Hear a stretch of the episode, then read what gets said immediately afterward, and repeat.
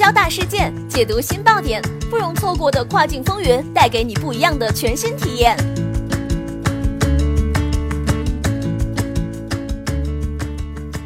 雨果电台听跨境的声音，听众朋友们，大家好，欢迎大家收听这一时段的跨境风云，我是可心。现在将要给大家带来的资讯是：澳洲新兴品牌靠代购进入中国市场，老品牌说不。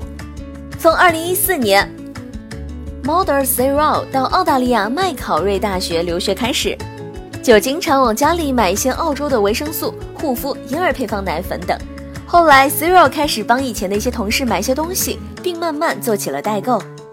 收到 Zero 东西的同事会在朋友圈发布他的微信二维码，帮助 Zero 宣传。Zero 的客户也越来越多，如今 Zero 已经拥有一千五百多名客户，每周寄回近一千个包裹，每个包裹里有四到五件产品。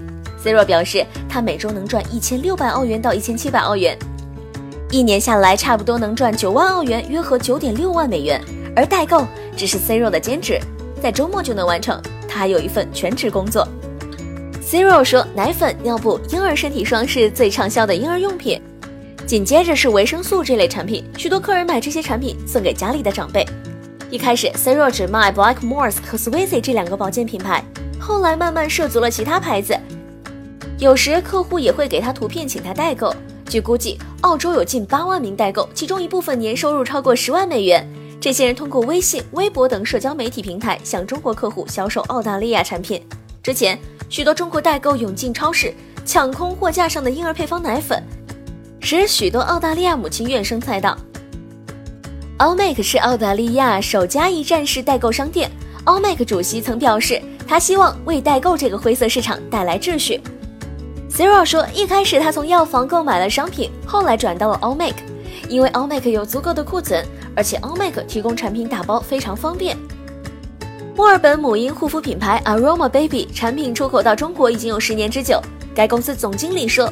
我认为，对于一些新兴品牌来说，打入中国市场的唯一途径就是进入代购市场。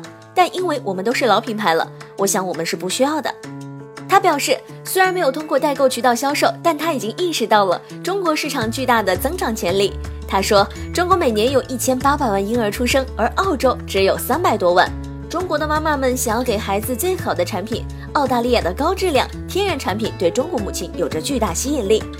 好的，这一时段资讯就是这样。感谢雨果小编的整理，我们下一时段再会，拜拜。